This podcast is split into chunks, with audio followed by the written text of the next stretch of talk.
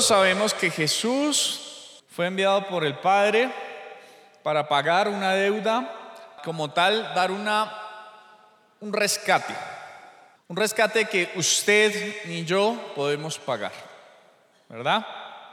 Desgraciadamente nuestro país, y de hecho en los últimos 50 años, ha vivido ya, digamos, un tire afloje de lo que es la guerra, ¿no? Y en esa guerra injusta, en esa guerra que definitivamente no le conviene a nadie, personas civiles han sido, digamos, afectadas en su libertad, ¿no? Y Dios no lo quiera, pero de pronto usted ha tenido casos conocidos en los cuales civiles, policías han sido secuestrados, ¿verdad? Cuando estas personas son secuestradas, generalmente reciben extorsión, ya sea por microtráfico, por grupos armados en contra de la ley, para recibir un rescate, ¿no? Y estas historias son completamente difíciles de aceptar, de entender. De hecho, las personas que son víctimas de esto generalmente acuden al Estado, las autoridades, pero no reciben la ayuda que esperan, ¿verdad? Empiezan a buscar dentro de sus propiedades, a vender lo que tienen para poder pagar estos rescates sin tener una certeza alguna de si ese grupo opresor, ya sea bien delincuencia común o como, o como bien lo dije, grupos al margen de la ley, puedan, digámoslo así, ser serios en su promesa de valor de que si reciben el pago por su extorsión, entregarán a esa víctima, ¿no? Es una situación completamente indeseada. En el plano espiritual de lo que usted y yo vivimos o lo que hemos vivido durante años, nosotros como tal quedamos empeñados bajo nuestra falta que se llama pecado, ¿no? Cada uno de nosotros debemos responder por esas faltas. No es que como tal yo miento, adultero, fornico, hago chismes y no tengo que pagar nada por esa falta, ¿no? Todo lo contrario, usted y yo tenemos que pagar eso. Y todos los que están sentados aquí y los que nos miran por las cámaras han tenido como tal soportar opresión a causa de sus pecados, ¿verdad? ¿Es así o no? Si no fuera así, Jesucristo no tuviera que haber venido acá a ser exhibido en una cruz y pagar un rescate el cual usted y yo no estamos en la capacidad de asumir, de pagar. No hay nada que usted como hombre o como mujer pueda dar en contravenda por ese mal que usted ha hecho. No hay nada. Y por eso es que podemos decir que Jesucristo vino con un propósito. De los que están acá sentados, ¿cuántos creen que tenemos un propósito? Yo lo creo firmemente. ¿Sabe? No importa las condiciones en las cuales usted haya nacido, bajo violación, tal vez un hijo indeseado o tal vez un hijo que fue anhelado con todo el corazón y que bajo noches de avivamiento fue fecundado, ¿verdad? Todos tenemos un propósito, todos. Y para el Señor ninguna vida es accidental. Ninguna de las vidas que están aquí, de las que nos están mirando por las cámaras o por los celulares y las que están circulando por fuera en las calles, es accidental. Usted y yo tenemos un propósito. ¿Cómo podemos saber eso? Yo le invito a que vaya al Salmo 139, versículo 15 y 16. Probablemente la mayoría de las personas que están acá tienen la versión Reina Valera, yo la voy a leer en la versión traducción viviente, que me parece un poco más clara, así que escuche atentamente. Dice la escritura, tú me observabas mientras iba cobrando forma en secreto, mientras se entrejían mis partes en la oscuridad de la matriz. Me viste antes de que naciera cada día de mi vida estaba registrado en dónde? En tu libro. Y cada momento fue diseñado antes de que un solo día pasara. Ustedes lo leen como mi embrión, vieron tus ojos, ¿no? Bueno, esto es una explicación más sencilla de lo que es eso. El Señor lo conoce a usted antes, mucho antes de que usted fuera un cigote, de que fuese fecundado. Por tanto, para usted y para mí hay un plan. Hay una ruta. Usted y yo no vinimos al mundo al azar, tenemos un propósito. Y ese propósito le fue revelado al rey David en esto. En este salmo David ve cómo el Señor mediante revelación profética le revela cómo cada uno de sus días ya estaban escritos. ¿Usted se lo imagina? Usted y yo ya tenemos un Dios que estuvo en nuestro futuro sabe para dónde vamos, sabe con quién nos vamos a casar, cómo se van a llamar nuestros hijos, conoce qué trabajos vamos a tomar, también conoce cuáles van a ser sus decisiones correctas y las incorrectas. A Dios nada se le escapa y por eso decimos al Señor, nada lo toma por sorpresa. Nada. Por eso usted y yo no deberíamos vivir en incertidumbre. Porque debemos creer que si el Señor nos pone un camino por delante, hay que seguirlo. ¿Verdad? Sin embargo, para nosotros no es fácil porque por más de que hayamos escuchado esto muchas veces, siempre existe la incertidumbre. Siempre existe el pensamiento de, ¿será que voy a perder mi trabajo? ¿Será que voy a ser capaz de sacar a mis hijos adelante? ¿Será que esta es la decisión correcta cuando de pronto me vaya a casar o no? Porque desgraciadamente los divorcios sobreabundan, ¿no? ¿Cuántos de los que están acá no han tenido dificultades maritales? ¿Cuántos de los que están acá o de los que están tal vez viéndonos por las redes sociales llevan dos, tres matrimonios? Probablemente algunos dicen para no tener que casarme y tener que, mejor dicho, ir a la notaría a, a celebrar divorcios, prefiero vivir con dos, tres parejas y así intentan, ¿no? Llevan vidas en las cuales se basan en un ensayo y en un error, más no en un propósito. Y hoy vemos que el mensaje está destinado sobre lo que son las palabras. Las palabras que son básicamente lo que nosotros tenemos como vida, porque definitivamente los hombres casi que nos comunicamos en un 90% mediante las palabras.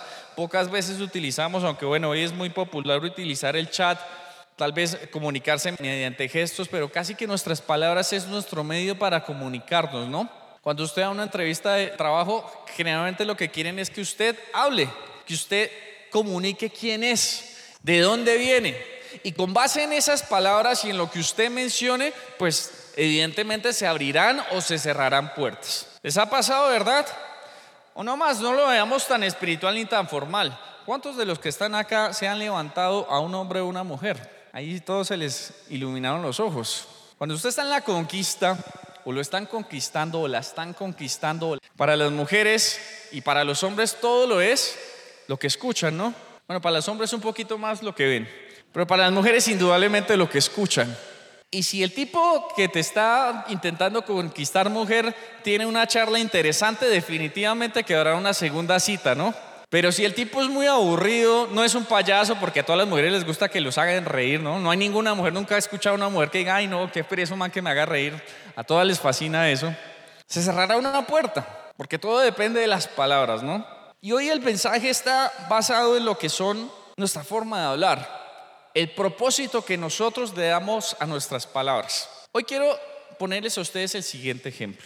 Muy probablemente usted está sentado y usted dice, no sé cuál es el propósito de mi vida. Francamente no sé para qué el Señor me trajo a este mundo. Y es completamente válido.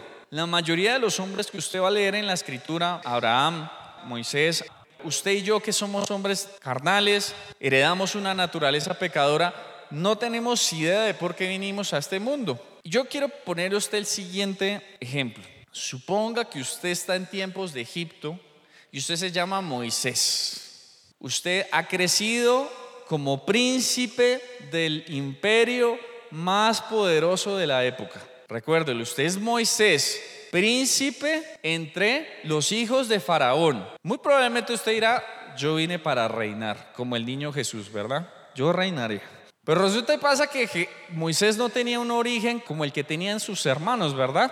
Es más, su raza no era la misma. Así que Moisés empieza a crecer y a medida que va viendo a los hebreos, siente que su corazón se aflige por cómo tratan a uno que ni siquiera él conoce. Y entonces un capataz de el imperio egipcio menciona que estaba azotando a un hebreo, ¿verdad? ¿Lo recuerdan? Dice la escritura que Moisés se le despertó algo dentro de su interior. Y tal fue la ira que le produjo a Moisés que lo mató. En lugar de solamente detener ese capataz, lo sometió y lo mató. ¿Usted se imagina eso? Usted que fue engendrado por egipcios, que hace parte de un imperio que en gran parte se ha cimentado bajo la esclavitud y bajo el yugo de no solamente hebreos, sino de otras naciones, le nace algo que ni siquiera él mismo entendía para salvar a alguien que ni siquiera él conocía. Desde ese momento ahí, Moisés empieza a entender y se le empieza a revelar para qué estaba en el mundo. Dice la escritura que como se asusta, huye, se convierte en pastor y en ese momento que dura X cantidad de años como pastor, conoce a su esposa, Dice la escritura que mientras estaba caminando en el monte se le aparece la presencia del Señor a través de una zarza. ¿Cuántos están de acuerdo? en una zarza. Y Moisés es un tipo que ni siquiera sabía hablar porque la escritura dice que era tartamudo, que apenas era pastor y que en cierto modo era hasta limpio, que no tenía ningún conocimiento tal vez de, de fuerza, de guerra. Le dice el Señor, tú vas a ser el libertador de mi pueblo como quien dice, el propósito de tu vida y la razón por la que creciste en Egipcio es porque yo te seleccioné a ti para que liberaras a mi pueblo, el cual clama y gime por libertad. Tremendo, ¿no? Y esto explica por qué usted y yo vivimos diferentes y diversas situaciones en nuestra vida que nosotros no entendemos. Pero el Señor que ha estado en nuestro futuro, que sabe para dónde nos quiere llevar, sí lo sabe. Así que si usted está viviendo dificultades, si usted está viviendo momentos de sequedad, de desierto, que usted dice, no lo entiendo, el Señor dice en la palabra que Él pone un propósito para aquellos que le aman. El Señor menciona en su palabra que está haciendo algo por usted hoy y que quiere darle realmente un propósito a eso y por eso vamos a enfocarnos en lo siguiente. Retomando lo que es el Evangelio de Juan capítulo 3, 16, ustedes saben que Jesucristo fue enviado por un propósito y como todo en propósito van a encontrarse diferentes circunstancias, dificultades u obstáculos. En el caso de Jesús, ¿quién fue su mayor opositor? ¿Lo conocen? ¿Quién fue el mayor opositor a que él muriera en la cruz del Calvario? ¿El mismo? No. ¿Quién llevó a Jesús al desierto? ¿Quién lo tentó? Satanás, toda visión tiene un detractor. Siempre. En las empresas hay alguien con una visión de crecimiento, siempre hay alguien que dice, no, no me parece. En la vida, en las decisiones familiares, a alguien se le ocurre algo y siempre hay que decir, no, no me parece. Debería ser así. Bueno, el Señor pone un plan de salvación a través de su Hijo Jesucristo, el cual va a ser el Cordero inmolado. Y como Satanás conocía que si Jesús derramaba hasta la última gota de su sangre para pagar por un rescate, no habría argumento legal ni ninguna maniobra de la carne, del mundo o del mismo que impidiera que usted y yo fuésemos salvos. Por lo tanto, Satanás despliega un plan poderosísimo para que desde el principio Jesús ni siquiera viese la luz del día. Ustedes recuerdan cuando Herodes quien estaba a cargo de la provincia que hoy conocemos, o bueno, que en su momento se conoció como la antigua Palestina, la provincia de Palestina. En ese momento, Herodes, quien estaba a cargo de eso, ordena que todos los primogénitos fueran asesinados. Por tanto, José y María tienen que salir huyendo a Belén. Primer intento de Satanás de destruir el propósito. Fíjese que esto es de frente. Esto no es como, bueno, te voy a hacer una distracción. No, hay un propósito que es muy poderoso y que Satanás sabe que tiene que detener.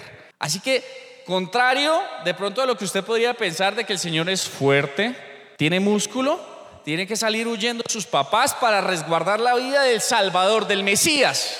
Y por eso Jesús nace en Belén, cumpliendo la profecía hecha por los profetas. Menciona la escritura que él crece en Belén, luego pasa la mayor parte de su vida en Nazaret, escondido entre la multitud, completamente desconocido, pero se sabía, gracias a que la prima de María, madre de Juan el Bautista, prepara el camino y él sabe, mi propósito es bautizar en agua, pero alguien vendrá a bautizar en espíritu. Por tanto, yo soy la voz que clama, preparad el camino otro propósito. La vida se define en eso, en lo que Dios determina para usted y para mí. Por lo cual, cualquiera que sea su propósito, Dios quiere que usted lo cumpla. Amén.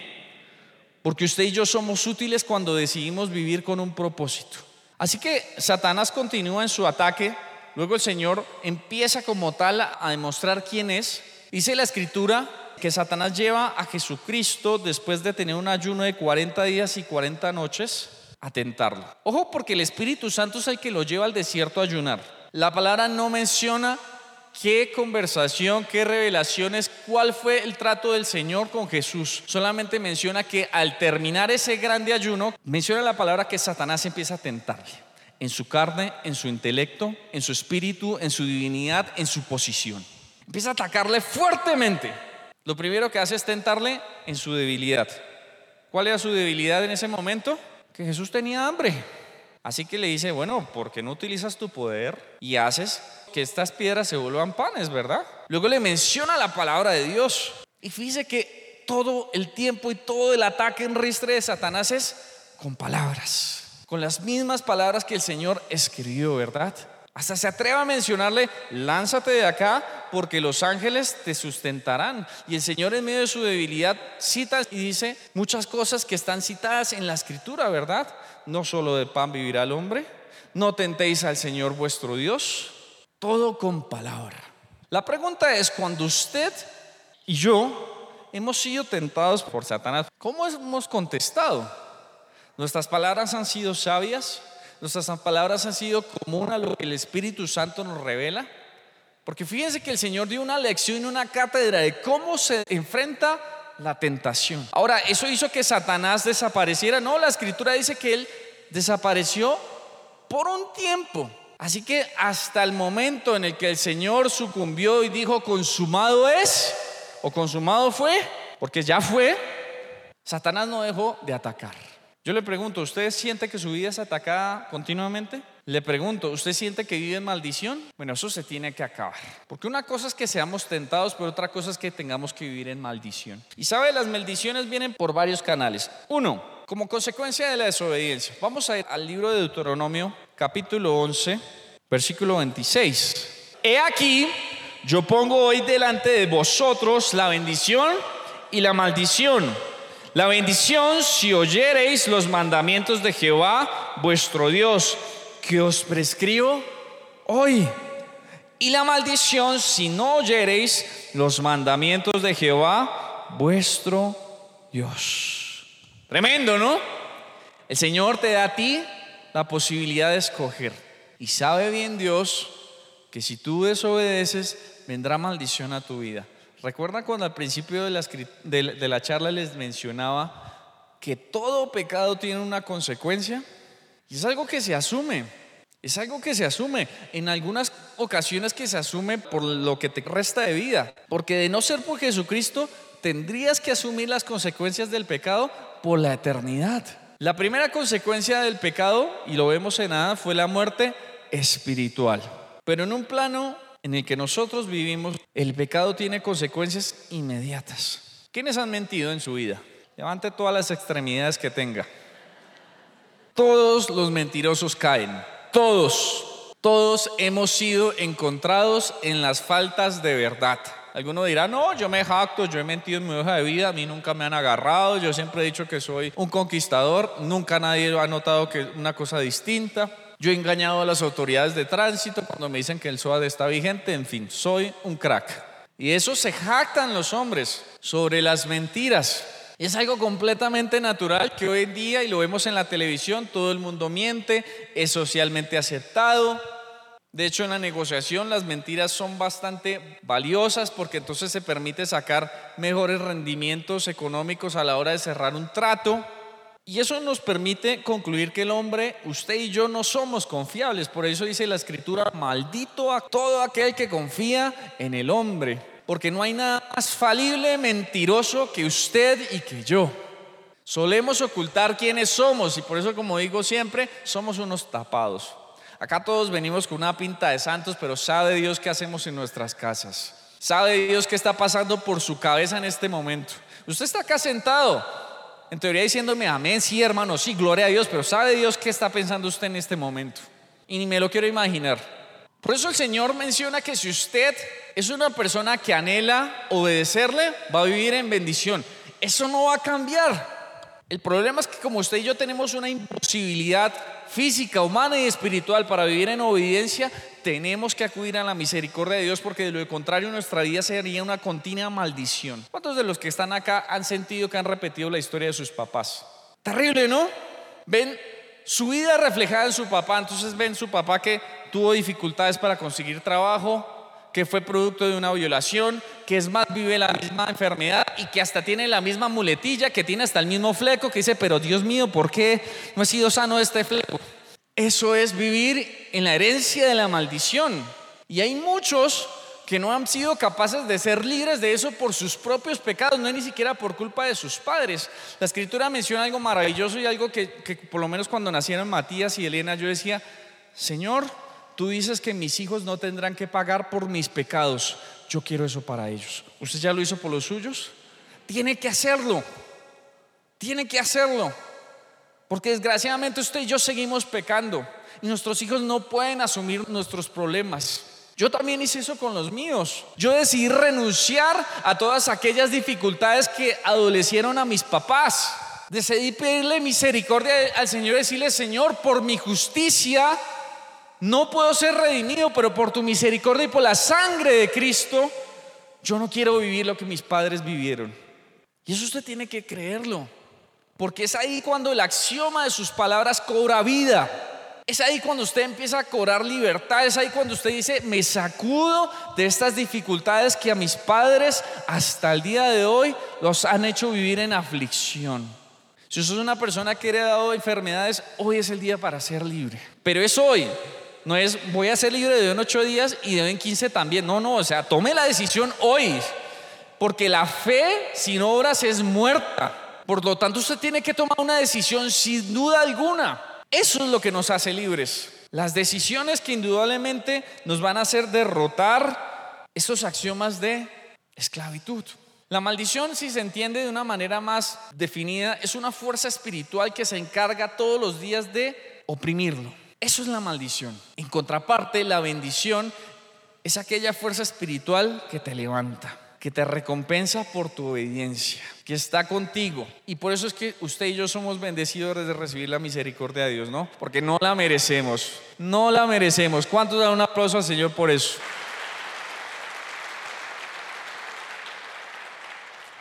Vaya al libro de Gálatas, capítulo 3, verso 13. Usted hoy tiene que proclamar este versículo de memoria, se lo tiene que tatuar en el corazón. Gálatas 3:13 dice, Proclámelo fuerte, fuerte, levante su voz. Póngase de pie, póngase de pie, va a proclamar esto conmigo. Cristo nos redimió de la maldición de la que? De la ley. Hecho por nosotros maldición, porque está escrito, maldito todo aquel que es colgado en el madero. ¿Cuántos dicen amén? Denle un fuerte aplauso. Puede tomar nuevamente su asiento.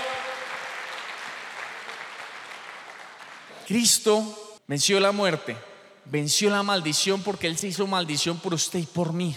Otra forma de recibir maldición es cuando una persona de autoridad lo maldice. Vamos a, vamos a darle duro a nuestros jefes y a nuestros papás. Las personas que por naturaleza son nuestra autoridad.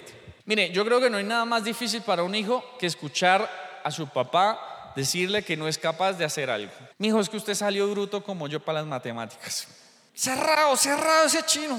Una cosa es la verdad, otra cosa es cerrarle las puertas a tus hijos. Y eso usted y yo hemos sido víctimas toda la vida, porque eso nos lo han dicho papás, tíos, hermanos mayores. Cualquier persona de autoridad se ha encargado de cerrarnos las puertas. Si usted lo ha hecho, yo le invito a que usted mismo, con la autoridad que lo dijo, o la ignorancia, de buena manera, de mala manera, usted mismo libere a su hijo a su sobrino, a su hermano menor.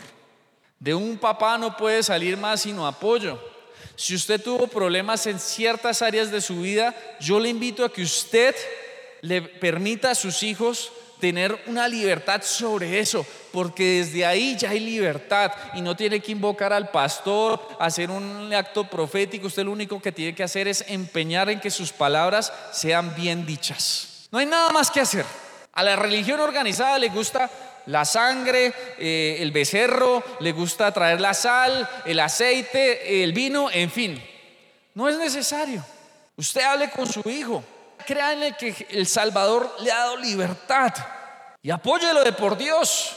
Si él le dice que quiere ser ingeniero, astronauta, comunicador social, qué sé yo, aliéntelo. El primer obstáculo en los sueños de toda persona, y eso está estadísticamente comprobado, son sus papás. Esto no puede ser así. Nosotros estamos para alentar.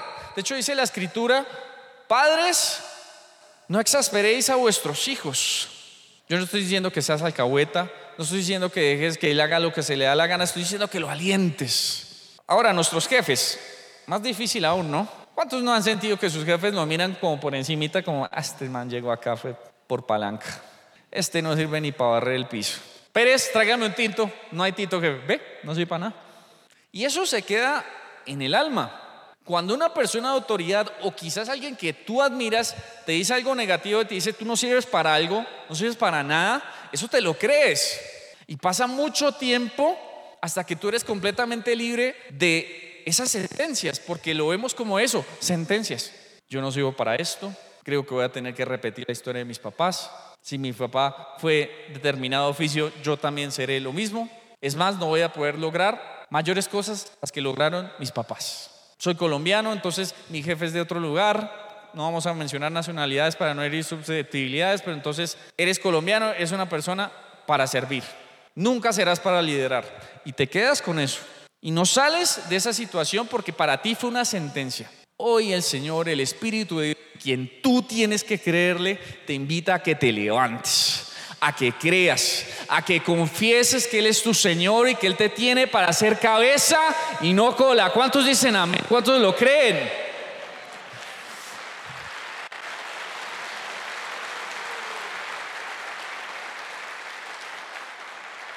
En esto está el poder.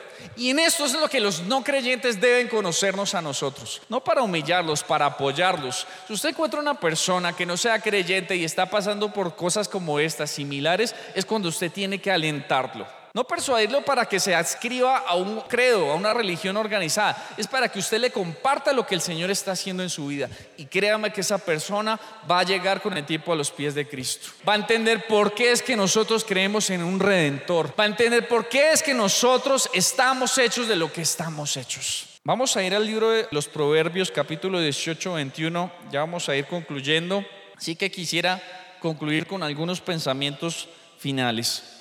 Proverbios 18, 21. Esta también la voy a leer en otra versión. La voy a leer en la traducción del lenguaje actual. Es bueno que usted lea varias versiones de la Biblia para que saque mayor entendimiento de lo que son los escritos. Dice la escritura, Proverbios 18, 21. La lengua tiene poder para dar vida y para quitarla. Los que no paran de hablar sufren las consecuencias. Como dice la versión Reina Valera, la muerte y la vida están en el poder de la lengua y el que la ama comerá de sus frutos. ¿Cuántas lenguas largas aquí? A ver, levante las manos, a ver, las lenguas largas. Amén. También de ellos será el reino de los cielos. Qué terrible encontrarse con una persona chismosa. Qué terrible encontrarse con una persona que critica y critica y se queja y se queja. Definitivamente con una sentencia puedes matar a alguien. Y hay muchas personas que caminan muertos en vida, porque se les nota la depresión, porque se les nota que alguien los sentenció a vivir una vida de fracaso total. A muchos les dijeron, serás un fracasado, no saldrás de esa, de esa condición y, y así viven. Y por eso tú ves que emprenden cualquier proyecto, toman cualquier decisión, tienen una novia, tienen hijos y viven en continuo fracaso y aunque intentan salir de esa situación, no lo logran.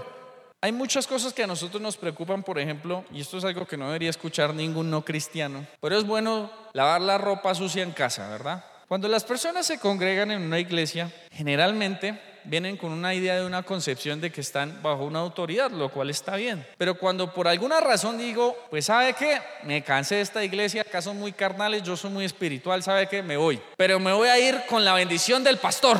Entonces llega y le dicen al pastor y muchas personas han venido a decirme, Alejandro, la verdad muy chévere y todo, pero me voy de la iglesia porque esto es muy grande. Bueno, en fin, cuando las personas salen de las iglesias, siempre salen con la razón y acá los que quedamos somos malos, ¿no? Eso pasa aquí en cualquier otra iglesia. Pero entonces las personas salen con la concepción de que tienen que ir con la bendición. Entonces alguna persona una vez me dijo, yo quiero que el pastor me bendiga, pero me da miedo que el pastor me maldiga. Yo, pero el pastor no sería capaz de hacer eso. Entonces le dije, no, pero es que usted no tiene que pedir mi bendición ni la pedir la bendición del pastor. ¿Quién ha dicho eso? No, pues por la cobertura y pues porque hay que salir bien y yo no quiero salir en maldición de esto porque es terrible. pues que ni, ni que tu pastor fuera el diablo, ni que esto fuera una mafia.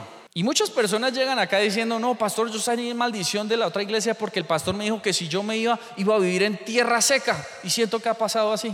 ¿Y sabe qué es lo peor de todo? Que como esa es una persona de autoridad, Y es ahí donde los pastores deberían pedir perdón, dejar de pensar en ridiculeces de que estás bajo mi cobertura apostólica y profética. ¿Quién ha dicho esas cosas? Pensar que estamos bajo una cobertura espiritual que es superior a los hombres y que es el Espíritu Santo de Dios.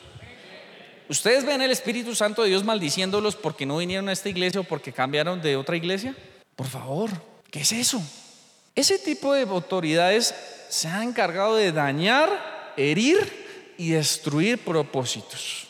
Si usted ha sido víctima de eso o conoce a alguien que ha sido víctima de eso, es momento de que usted se instruya en la palabra de Dios y sepa que por encima de la palabra de Dios no hay nada.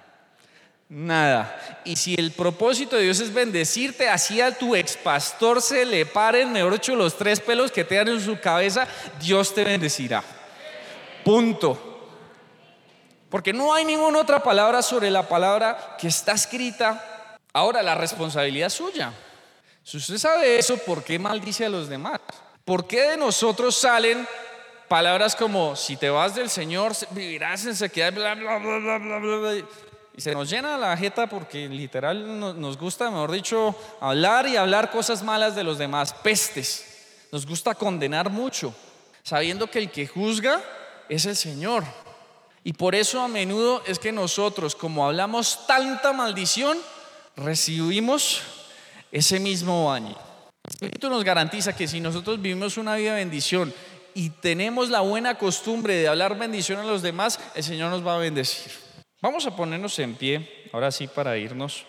Por supuesto, no podríamos cerrar un mensaje como este sin hablar de la definición que tiene el Señor de lo que es la lengua. ¿Cuántos han leído la carta de Santiago? No lo va a leer, va a escuchar.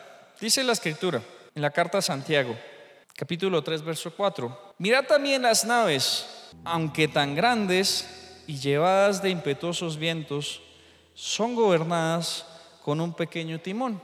Así también es la lengua es un miembro muy pequeño.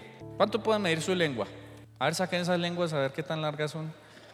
Pero se jacta de grandes cosas. Yo creo que todos hemos conocido personas orgullosas, petulantes, no caben en la ropa, probablemente ni caben en la lengua. No hay nada más nocivo que escuchar a una persona así, ¿verdad? Cansa. Hoy usted el Señor le invita a que no sea ese. ¿Sabe? La diferencia que hay entre una persona creyente y no creyente es que nosotros en teoría tenemos dominio propio gracias al Espíritu de gracia.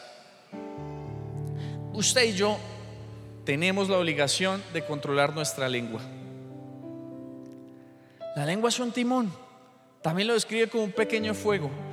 Ningún gran incendio arranca con todo el bosque incendiado, arranca con una pequeña flamita. Así es su lengua. Y Dios y yo vamos a orar para que el Señor no nos considere como esa generación de víboras descrita por Él mismo, ¿no? Generación de víboras, ¿cómo podéis hablar lo bueno siendo malos? Porque de la abundancia del corazón habla la boca. Hoy es necesario que tú y yo seamos sanados en nuestro corazón. Un corazón con ira, un corazón enfermo, hablará siempre cosas enfermas, airadas. Un corazón resentido, siempre hablará con resentimiento, siempre hará reproches y nunca bendecirá. Si tú sientes que hoy tu vida gira en torno a eso, hoy es un buen momento para que tú seas sano. Y el Señor que hace milagros, y no necesariamente de levantar solamente los muertos, sino de restaurar corazones, hoy lo hará por ti. Vamos a cerrar nuestros ojos.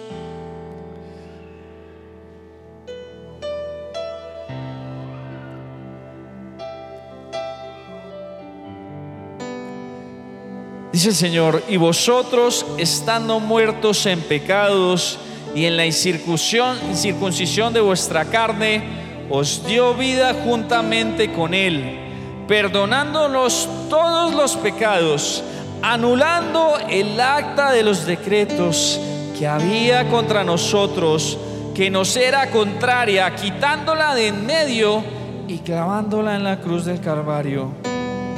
Y despojando a los principados y a las potestades, los exhibió públicamente, triunfando sobre ellos en la cruz del Calvario. ¿Cuántos lo creen? ¿Cuántos creen que el Señor ha triunfado y que es milagroso? Hoy vamos a permitir el Espíritu de gracia que nos ministre, que sane y toque nuestros corazones para que nuestras palabras hablen palabras de bendición y no maldición. Hoy Espíritu de Dios toca nuestras vidas. Aquel que necesite perdonar, Señor, yo te pido que toque su corazón. Aquel que necesite salir adelante y por causa de los movimientos pasados, de eventos personales, que hayan sucedido en el pasado, yo te pido que tú le permitas avanzar, levantarse. Hoy Espíritu de Dios, que das gracia a los humildes, que resistes a los soberbios, yo te pido que hoy toques estos corazones y que tu Espíritu poderoso que ha permitido anular el arca de los decretos sea propicio a este lugar. Levante sus manos, iglesia. Con sus ojos cerrados, usted va a proclamar que la presencia de Dios aquí está, porque el Espíritu de Dios aquí está. ¿Cuántos lo creen? Aquí está el Espíritu de Dios. Aquí está. Y hoy usted va a ser sano y no tiene necesidad de asistir a muchos cultos. Es ahora mismo cuando tú recibes la sanidad en tu corazón. Es ahora mismo cuando el Espíritu sana tu familia y tu descendencia. Es ahora mismo cuando la maldición cae. Es ahora mismo cuando el Espíritu de gracia toca tu corazón y espiritualmente se rompen cadenas. Es ahora mismo cuando el Espíritu toma tu vida y te abraza, te consuela, te levanta. Aquí estás, Jesús. Aquí está la presencia de Jesucristo y se puede sentir en este lugar.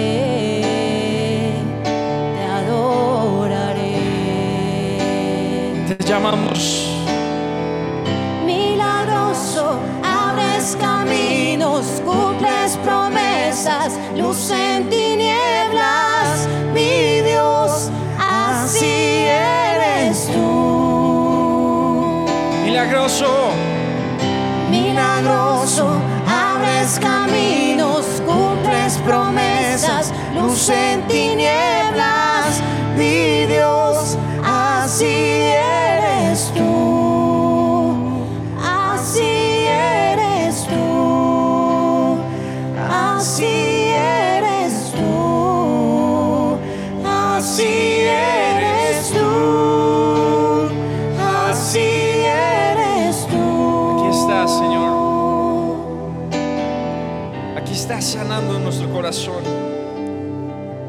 estás y te vemos mover, Señor. Sentimos tu presencia. Sentimos que estás tocando nuestros corazones. Sentimos, Señor, que estás permitiéndonos llegar al perdón. Sentimos que estás arrancando la amargura. Sentimos que estás quitando la mentira. Sentimos que hoy estás proveyendo un nuevo corazón por eso hoy usted va a clamar que aquí Él está para sanar tu corazón y para sanar a tu familia Hoy proclámelo en fe.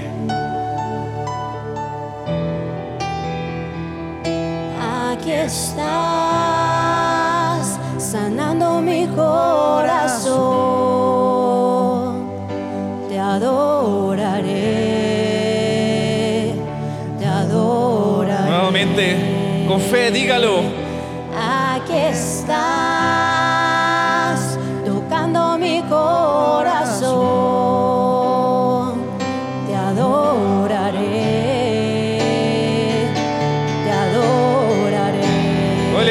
Nuestras manos y llamémoslo.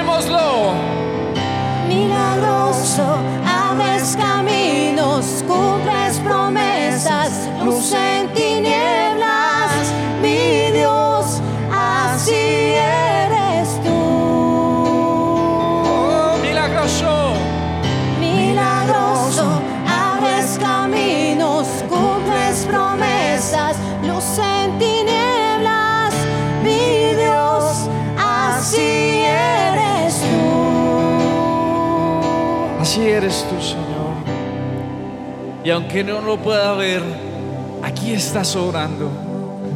Es más, aunque a veces no lo pueda sentir, estás orando, Señor. Y hoy por eso mi oración es porque tú obres, Señor. Porque tu obra no se detenga en mi vida. Porque tu propósito, Señor, se cumpla en mi vida y en mi familia. Aquí estás obrando, Señor. La iglesia en un murmullo, dígalo.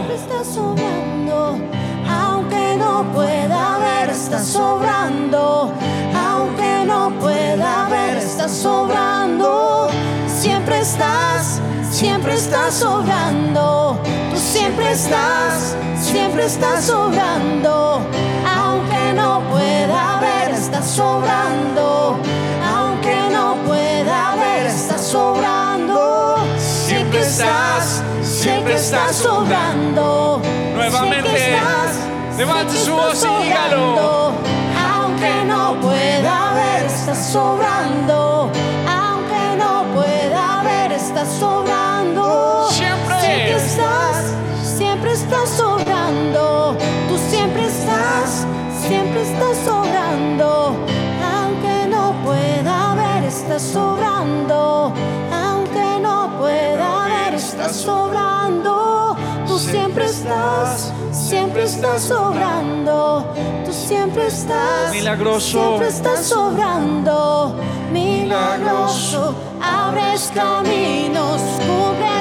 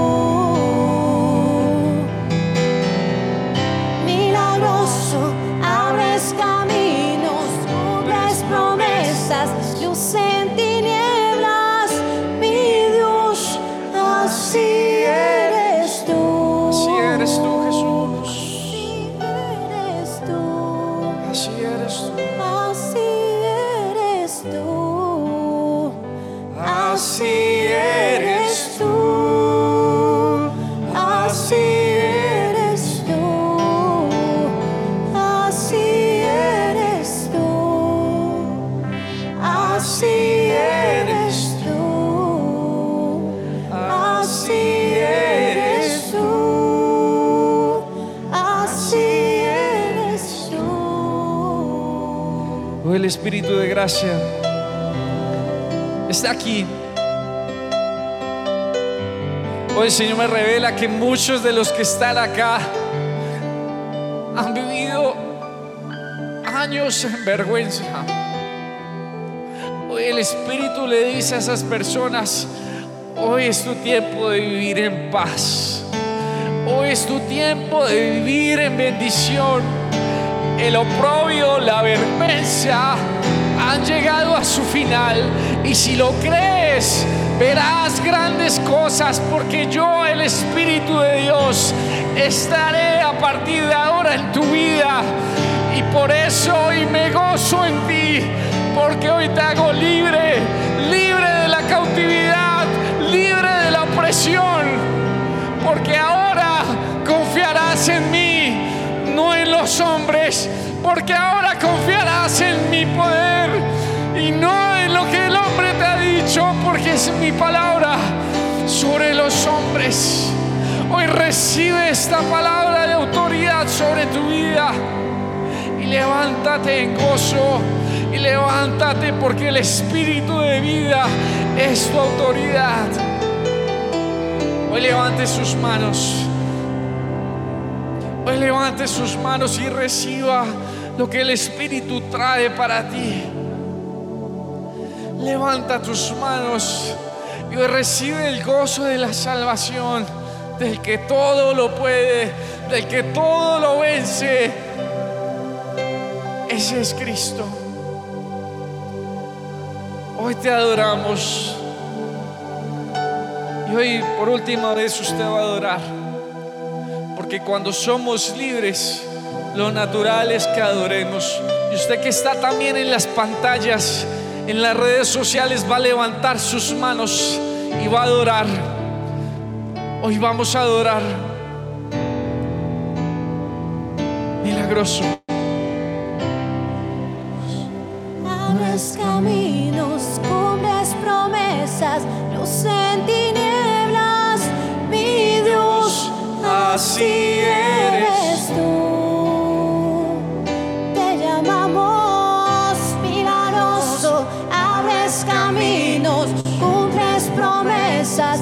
Luz en tinieblas, mi Dios, así eres tú.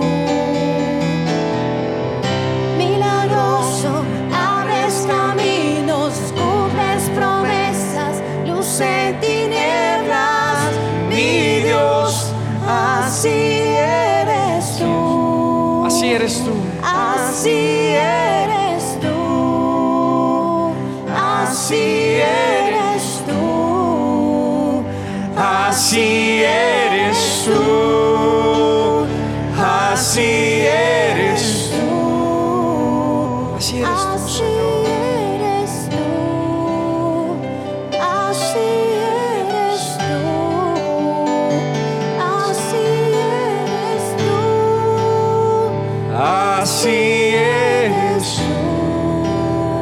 Señor, nos gozamos en ti, Dios.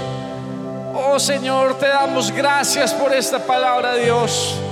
Te damos gracias porque eres tú, Señor, quien ha cambiado el lamento en gozo. Gracias, Espíritu de Dios, porque tú has tocado, Señor, y has hablado en este lugar. Porque ha sido tu abrazo, Señor, el que nos levanta y nos reconforta. Hoy bendecimos este tiempo. En el nombre de Jesús, elevamos una ofrenda de palmas a los cielos. Porque tu dádiva ha sido grande y generosa. Porque has visitado este lugar. Fuerte el aplauso a Cristo.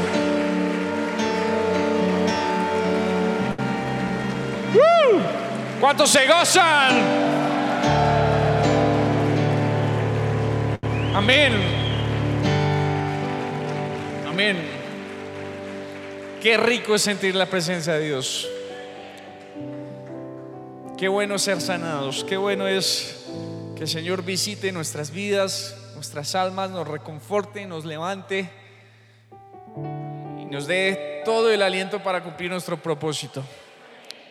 Hoy yo quiero invitar a todas aquellas personas que hayan venido por primera vez a que puedan acompañarnos a la parte de adelante. Para nosotros sería un gozo total poder conocerlos, orar por ustedes y darles la bienvenida, claro está. Así que por favor acompáñennos. Prometo que seremos muy breves. Demos un fuerte aplauso por estas personas. Bienvenidos. Un placer conocerles. Gracias por acompañarnos. Tenemos unos dos jóvenes, qué bueno. Bienvenido, varón. Gracias por acompañarnos. Nos gozamos que puedan estar con nosotros. Vamos a orar por ustedes. Amén. Señor, yo te doy gracias por sus vidas. Te doy gracias porque hoy les has permitido recibir esta palabra. Yo te pido, Espíritu de Dios, que seas tú en ellos, que todo propósito que hayas puesto en sus vidas, Señor, se lleve a cabo. Bendigo, Señor, el día en el que nacieron, Padre. Y también bendigo este día para que en el nombre de Jesús ellos puedan recibirte como Señor y Salvador. Gracias. Amén y amén. Por favor, acompañen a Giovanni. Les van a tomar unos datos. Sean bienvenidos y gracias. Los demás vamos a orar para quedarnos despedidos. Nos pasamos 10 minutos. Pero espero que esos 10 minutos hayan valido mucho la pena. Así que levantemos nuestras manos y oremos. Señor, gracias te doy por esta tu iglesia, te doy gracias por cada una de las personas que hoy nos han acompañado. Señor, derrama bendición tras bendición en sus vidas. Que sea, Señor, tu amor, tu abrazo, el aliento que, Señor, que en realidad nos levanta en ellos. Gracias, Señor, porque tú les permitirás resplandecer en sus empleos, porque tú, Señor, les permitirás vencer las enfermedades, porque las dificultades en las casas, Señor, van a poder ser solucionadas. Hoy confieso que serán personas de bendición no solo para sus familias, sino para los que los rodean, Padre. En el nombre de Jesús, amén, amén. Dios los bendiga. Nos vemos hoy en ocho días. Vayan en bendición.